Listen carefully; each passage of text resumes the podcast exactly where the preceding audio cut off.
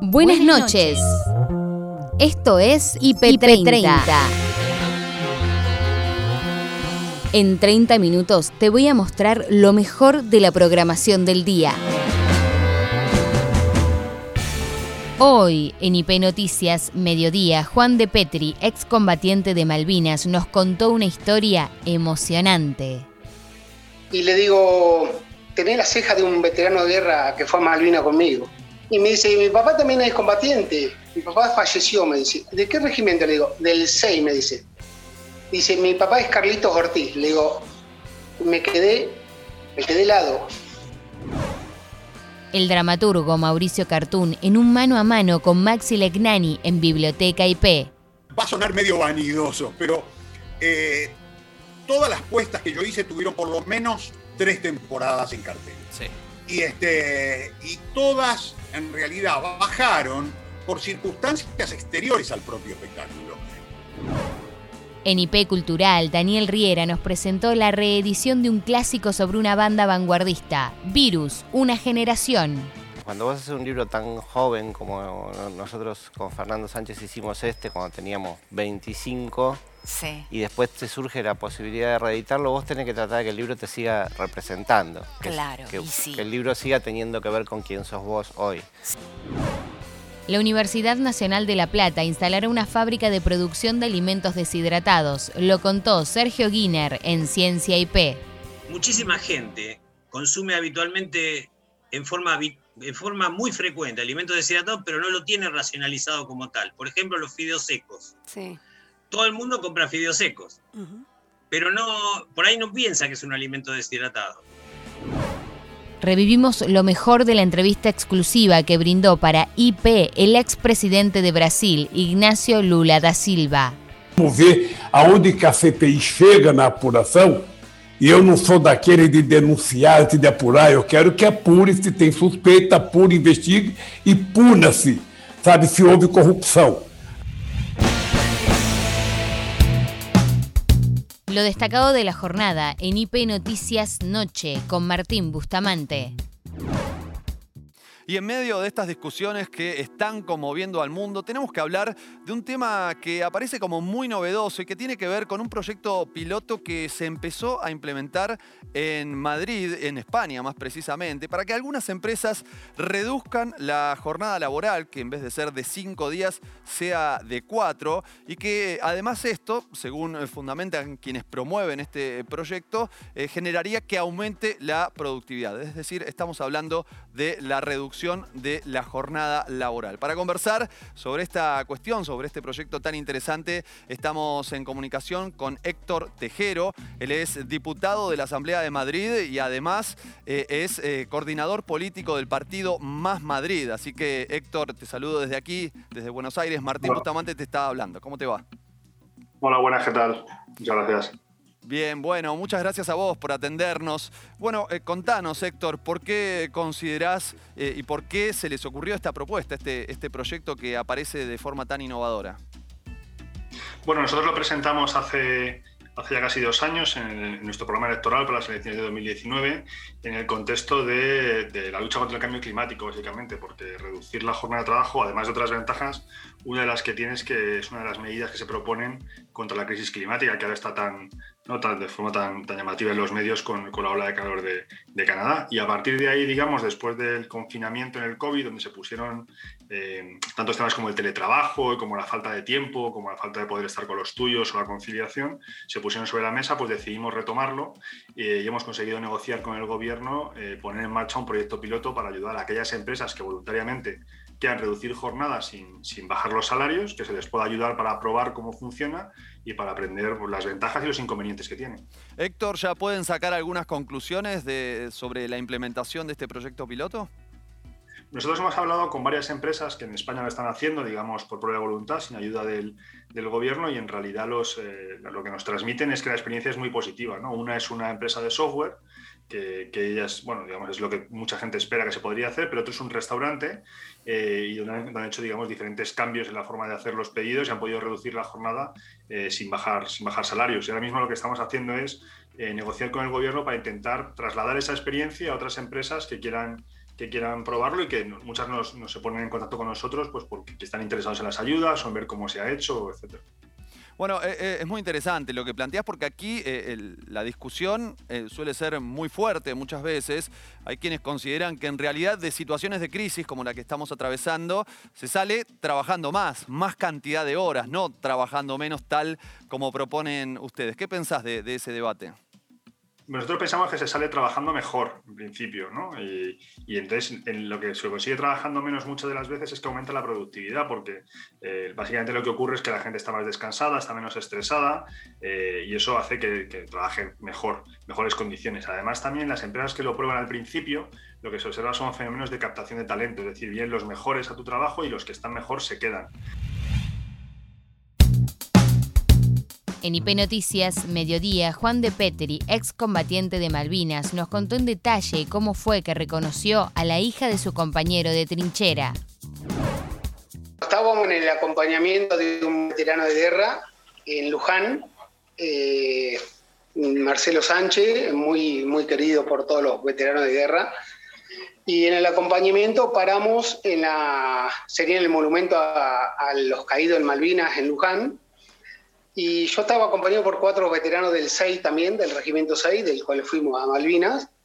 Y atrás nuestro paró una chica con un auto común así y los, nosotros quedamos formados en línea frente a la camioneta y un cruce de palabras así por el auto, por el, porque tenía el capó despintado.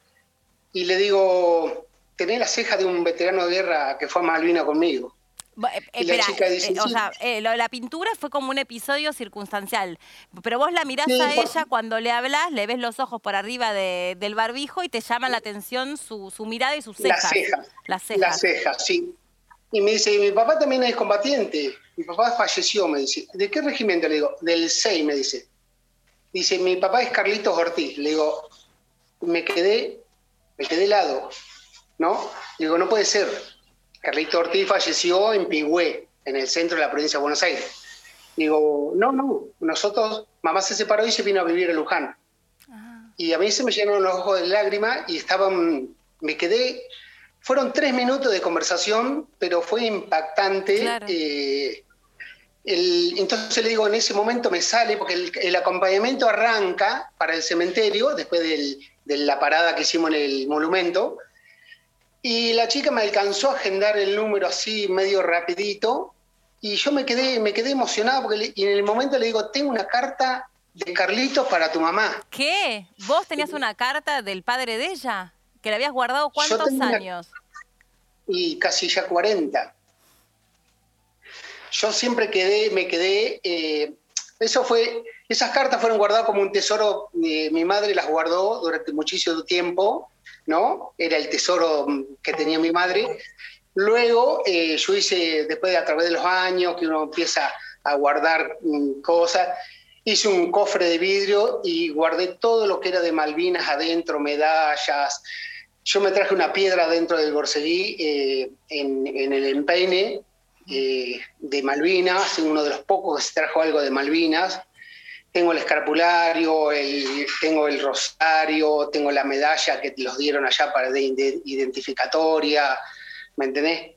Y bueno, dentro del montón de, cosas que tenía está el paquete de cartas, de la cual dentro del cofre está la carta de Carlitos que le escribe a la novia. En IP Cultural, el escritor Daniel Riera recordó a la mítica banda y aseguró que la nueva versión del libro Virus, una generación es muy distinta a la anterior. Cuando vos haces un libro tan joven como nosotros con Fernando Sánchez hicimos este, cuando teníamos 25, y después te surge la posibilidad de reeditarlo, vos tenés que tratar de que el libro te siga representando. Claro, que, sí. que el libro siga teniendo que ver con quién sos vos hoy. Sí. Más allá de eh, agregarle lo que ocurrió con Virus luego de la edición original, eh, también hubo que hacer un trabajo de reescritura y un trabajo de corregir y aumentar, digamos, eh, de manera tal de que el libro también siguiera calzándonos a nosotros como, como personas y como escritores y como periodistas, ¿no? Digo, es como un doble, un doble proceso y la verdad es que había mucho para decir, digo, esta versión del libro es muy diferente a la anterior. Eh, pienso también en esa historia familiar, ¿no? De los Moura, que ya son toda una entidad a nivel musical, por supuesto, pero además sumando a Jorge, su, su hermano desaparecido, su hermano mayor, Em, y por ahí también, ¿no? Pensando en el revisionismo y con, con una nueva mirada sobre eso, el, el, valor y el peso de Jorge. Sin dudas, cuando nosotros hicimos la primera edición, eh, se sabía algunos datos básicos sobre Jorge, se sabía que había sido un combatiente del ERP y que estaba desaparecido. Em, Jorge, bueno, el hermano mayor de los sí. ¿no? Cuando eh, años después de la primera edición del libro sale un libro muy hermoso que se llama Monte Chingolo, este, muy, muy detallado, donde se cuenta, digamos, la batalla de, Monte Chingolo, el, intento de copamiento del ERP del cuartel de Monte Chingolo en 1975. Y a partir de ese libro nos enteramos este, de que mm, eh, Jorge conducía un camión de Coca-Cola, digamos, con el que el ERP intentó ingresar como, como caballo de Troya este, al regimiento de Montechingolo. Y bueno, digo, eso como nos dio como toda otra perspectiva sobre su, militancia y sobre su compromiso. Eh, y naturalmente toda esa información se volcó en la nueva edición del libro, ¿no? Y porque el libro se llama Virus Una Generación y de alguna manera lo que intentamos contar es que es una generación que intenta eh, cambiar el mundo con todas las herramientas que dispone eh, a su alcance, ¿no? Jorge haciendo la revolución, Federico a través del arte, es decir, eh, todo lo que hay. Este, ¿Cómo podemos cambiar el mundo? ¿Qué podemos hacer? Bueno, vos vas por acá, yo voy por allá. Digo, es un poco eso lo que intentamos contar también. Sí. El dramaturgo Mauricio Cartún nos contó sobre el folletín que escribió y armó por entregas durante la pandemia que llamó Consuelo. Cuando intenté aprovechar la, reclusión forzada de la cuarentena para seguir escribiendo algunos proyectos teatrales con los que estaba, eh, lo que me di cuenta es que desaparecida la expectativa de estreno inmediata, eh, se me enfriaban mucho los proyectos. Me di cuenta que funcionaba con esa expectativa, claro, nunca, me había faltado. Eh, y en la carencia lo que me di cuenta es que, no, no, no, no, pensaba, ¿cuándo voy a estrenar esto? ¿Cuándo me voy a sentar a corregir y a, dirigir esto, a montarlo? Y entonces retomé una, actividad que tenía este, cancelada desde hacía décadas, que era la escritura de narrativa. Este, abrí uno de esos formatos ya anacrónicos que es el blog, ah. retomé ese formato y empecé a publicar allí, eh, en principio publicar y difundir en redes sociales, primero una, un folletín por entrega, que se llamó Consuelo, Consuelo con K, si alguien lo quiere buscar. Eh, durante meses, una vez por semana saqué un capítulo. Y luego, bueno, nada, quedé manija y, seguí con la energía y me puse a escribir una, una saga más humorística, se llama Salo Solo, y son las aventuras de un sesentón de la colectividad judía que busca novia. Cada capítulo un intento nuevo de, de sexo de, del personaje. Qué gracioso. Bueno, está bien, ¿no? Porque el humor es un, gran antídoto en este tiempo eh, y uno, uno sabe que, también es bueno buscar. Em, quiero ir un poquito al Mauricio Cartún dramaturgo, eh, al autor em, que con obras como El Niño Argentino, como Ala de Criados, como Terrenal, etcétera, marcó, ¿no? Y marca este, hitos en la historia del teatro argentino. Em, ¿Qué te pasa a vos como autor, por ejemplo? Terrenal creo que fue la octava temporada la que abrió antes de que los teatros tuvieran que cerrar, ¿no? Este, ¿Qué le pasa a un autor que tiene un éxito semejante en un tiempo en el cual los éxitos son a veces obras no, no de texto, no, no de vuelo, ¿no? sino comedias baratas en, lo que es la cartelera, quiero decir. Este, ¿Qué le pasa a un autor le cuesta escribir más allá de la vis cómica, que por supuesto la hemos visto y disfrutado y es una gran obra también. Pero ¿qué te pasa? ¿Es como que te deja la vara muy alta o no te importa nada? Eh, no, no, no, no, no, no, no me importa demasiado, confieso. Gabriela Zagordo entrevistó al investigador del CONICET, Sergio Guiner, por la apertura de la fábrica de producción de alimentos deshidratados que abastecerá a poblaciones de bajos recursos. Voy a hacer un poco de historia, pero breve. Sí. el, primer objetivo fue hacer eh, un guiso deshidratado, es decir, mezclar un componente que tuviera un contenido fuerte energético proteico, como podría ser legumbre, eh, perdón, como podría ser lenteja, arveja o eh, arroz con, algún refuerzo de proteínas, como podría ser proteína vegetal texturizada o algún tipo de proteína cárnea deshidratada. Ese sería el componente energético proteico. Y acompañarlo de una variedad bastante importante de eh, hortalizas, como podrían ser este, papa, cebolla, tomate, calabaza, zanahoria, puerro, morrón, en fin, ajo, perejil, toda una serie de hortalizas, todas deshidratadas. Mezclarlos en un solo paquete y para que sea directamente arrojado al agua en la, en la, olla y cocinarlo en alrededor de 30 minutos, si se quiere, digamos, eh, acompañar el periodo de calentamiento del agua, ¿no es cierto? En el agua hirviendo se puede cocinar en 20, pero es mejor tirarlo al agua fría porque de esa manera se puede rehidratar. Mientras, mientras se va calentando el agua, el alimento ya se va rehidratando. Sí, Sergio, ¿por qué se pensó en alimentos deshidratados? ¿Por una cuestión de conservación, de logística? Y el alimento deshidratado es muy cómodo. Usted fíjese, muchísima gente consume habitualmente en forma de forma muy frecuente alimentos deshidratados, pero no lo tiene racionalizado como tal. Por ejemplo, los fideos secos. Sí. Todo el mundo compra fideos secos, pero no, por ahí no piensa que es un alimento deshidratado. Lo compra, lo cocina y, lo, consume. Ese es el mejor ejemplo, tal vez. Exactamente. Sí. Así que es, Sí y, y, además tienen en cuenta que lo que detallabas recién, ¿no? Que tenga un alto valor nutricional.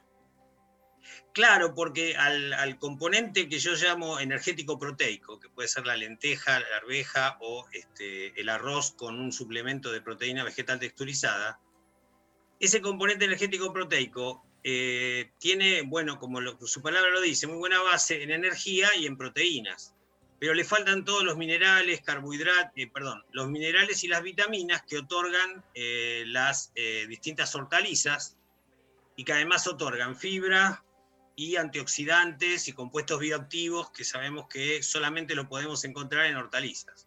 Exactamente, o sea que es un alimento este muy completo, ¿no? Eh, ya analizado sí, desde, es un alimento Muy completo, sí, sí, sí, es un alimento muy completo cuya formulación está pensada un poco en las proporciones recomendadas por las guías alimentarias eh, que provee eh, el gobierno, Organización Mundial de la Salud, Toda la información deportiva con Nacho Meroni, Rochi Cuenca y Agustín Belachur en Deportivo IP. Nosotros vamos a repasar lo que sucedió ayer en Goiânia. En el Ludovico Teixeira. Exactamente. la selección argentina eliminó al conjunto dirigido por el profesor Gustavo Alfaro. No tuvo tantas Ecuador, pero tuvo alguna importante y Dibu Martínez se empieza a convertir en una especie de garantía ¿no? en, la selección. Acá hay doble asistencia de Leo Messi. Esto que hace ah, es maravilloso. Argentina es casi imposible para cualquiera de Con los el sonido ambiente se escucha, ¿viste? Que, que De Paul le decía, Leo, Leo. Leo lo vio. Y generoso Leo, porque podría haber definido él también, pero sin embargo vio que la tenía más clara De Paul y lo asistió. Dos asistencias en una misma jugada para Messi, que primero asistió a Nico González. Robando, presionando arriba. Y después asistió a De Paul para el gol y el 1 a 0 de la selección argentina. Le pegaron bastante a Nico González. Las redes sociales decían, Nico, golpeame. Pero es tremendo. Yo necesito que, por favor, este chico que se la pasa golpeado en todos los partidos. Una cosa Bueno, pero jugó un buen partido. También se está convirtiendo en una pieza importante porque le da soluciones a este hombre, a Leo Scaloni. Miren el tiempo, 73 minutos. Ya en el campo de juego estaba Angelito Di María, estaba Guido Rodríguez. Y justamente el jugador del PSG, Di María, presiona. Messi asiste a Lautaro Martínez que vuelve el gol 2 a 0 y ahí ya fue tranquilidad. Qué bien le sienta este gol a Lautaro, ¿no? Para consolidarse como el. Fundamental, golazo del ex jugador de Racing buen trabajo, ya, ya lo dijo Agus en el arranque del programa, buen trabajo de Di María cuando le tocó ingresar, siendo un jugador que le aportó un cambio más a la selección en ese momento donde se necesitaba un poquito más de, verticalismo, de velocidad, de presión alta. La velocidad que tiene Di María es pero sorprendente. No la pierde con el tiempo, es, es tremendo lo que hace. Entra, presiona. Bien Lautaro, ¿eh? Bien, bien acomodando la pelota ante la salida del arquero. Contentos los hinchas de Racing, ¿eh? Gol de, de Paul, gol de Lautaro. ¿Y acá? Y el tercero de Messi. Era penal, no era penal, no fue penal, fue tiro libre. Entonces le agarró el capitán y dijo, ¿no me cobras el penal? Bueno, bueno hago esto. Tremenda. Maravilloso gol de Lionel Andrés Messi, que había errado todos los tiros libres que había pateado en el precalentamiento. Mira vos. No así en el partido pasado, que había estado metió todas. precalentando, pateando tiros libres y había hecho todos los goles. Acá había errado todo, se iba todo por arriba. Octavo gol de Messi. Y pasó esto. De tiro libre con la selección argentina, golazo, uno más. En esta Copa América. Argentina ganó 3 a 0. Están semifinales. El próximo martes a las 10 de la noche enfrenta a Colombia por un lugar, por un lugar, en la final del próximo sábado en el Maracaná. El expresidente de Brasil, Ignacio Lula da Silva, brindó una entrevista exclusiva a IP. Habló del actual mandatario brasileño Jair Bolsonaro, de la influencia de los medios de comunicación en la política y de la situación en América Latina. Nós temos um presidente que você conhece, deve ter muitas notícias dele na Argentina. É um presidente que não estimula o amor, não estimula a fraternidade, não estimula a solidariedade. O negócio dele é ódio, é confronto, é miliciano. Ou seja, agora mesmo está se apurando na CPI o processo de genocídio que ele praticou uh, na questão do, do, do, do Covid-19. Uh, no Brasil, nós temos já 516 mil pessoas mortas por conta do Covid e temos 18 milhões de casos de Covid, de pessoas infectadas. Ou seja, metade dessas mortes poderiam não ter existido se o nosso governo tivesse agido como governo. Ou seja, numa crise como essa, o papel do governo era criar um comitê de crise esse comitê de crise deveria ter, além do Ministério da Saúde, deveria ter um grupo de especialistas sobre a questão, sabe, do Covid, deveria ter participação dos secretários de saúde dos estados e firmar um protocolo para que a gente pudesse orientar a sociedade brasileira. Isso não aconteceu. Ao mesmo tempo, o Brasil teve oportunidade de comprar vacina logo no começo a Organização Mundial da Saúde chegou a oferecer ao Brasil 70 milhões de doses de vacinas e o governo não quis comprar. Agora mesmo há uma denúncia de corrupção na compra de vacinas que ainda não está apurada, mas que está sendo denunciado e está sendo apurado na CPI. Vamos ver aonde que a CPI chega na apuração. E eu não sou daquele de denunciar antes de apurar, eu quero que apure, se tem suspeita, apure, investigue e puna-se sabe, se houve corrupção. Há denúncias aqui de que teve pessoas ligadas ao Ministério da Saúde, ao governo, que cobrava um dólar por cada vacina. Ou seja, isso é denúncia ainda, isso não está apurado, está sendo investigado agora. Bem, então, pelo fato do governo não ter cuidado, sabe, do coronavírus quando ele chegou, pelo fato do governo não acreditar no, no vírus pelo fato do governo dizer que era só uma gripezinha que não ia afetar muita coisa, e pelo fato do governo ficar receitando um remédio que não tem nenhuma validade científica para o Covid-19. é um remédio utilizado muito para curar as pessoas de malária, mas não é um remédio provado cientificamente que não serve para o coronavírus.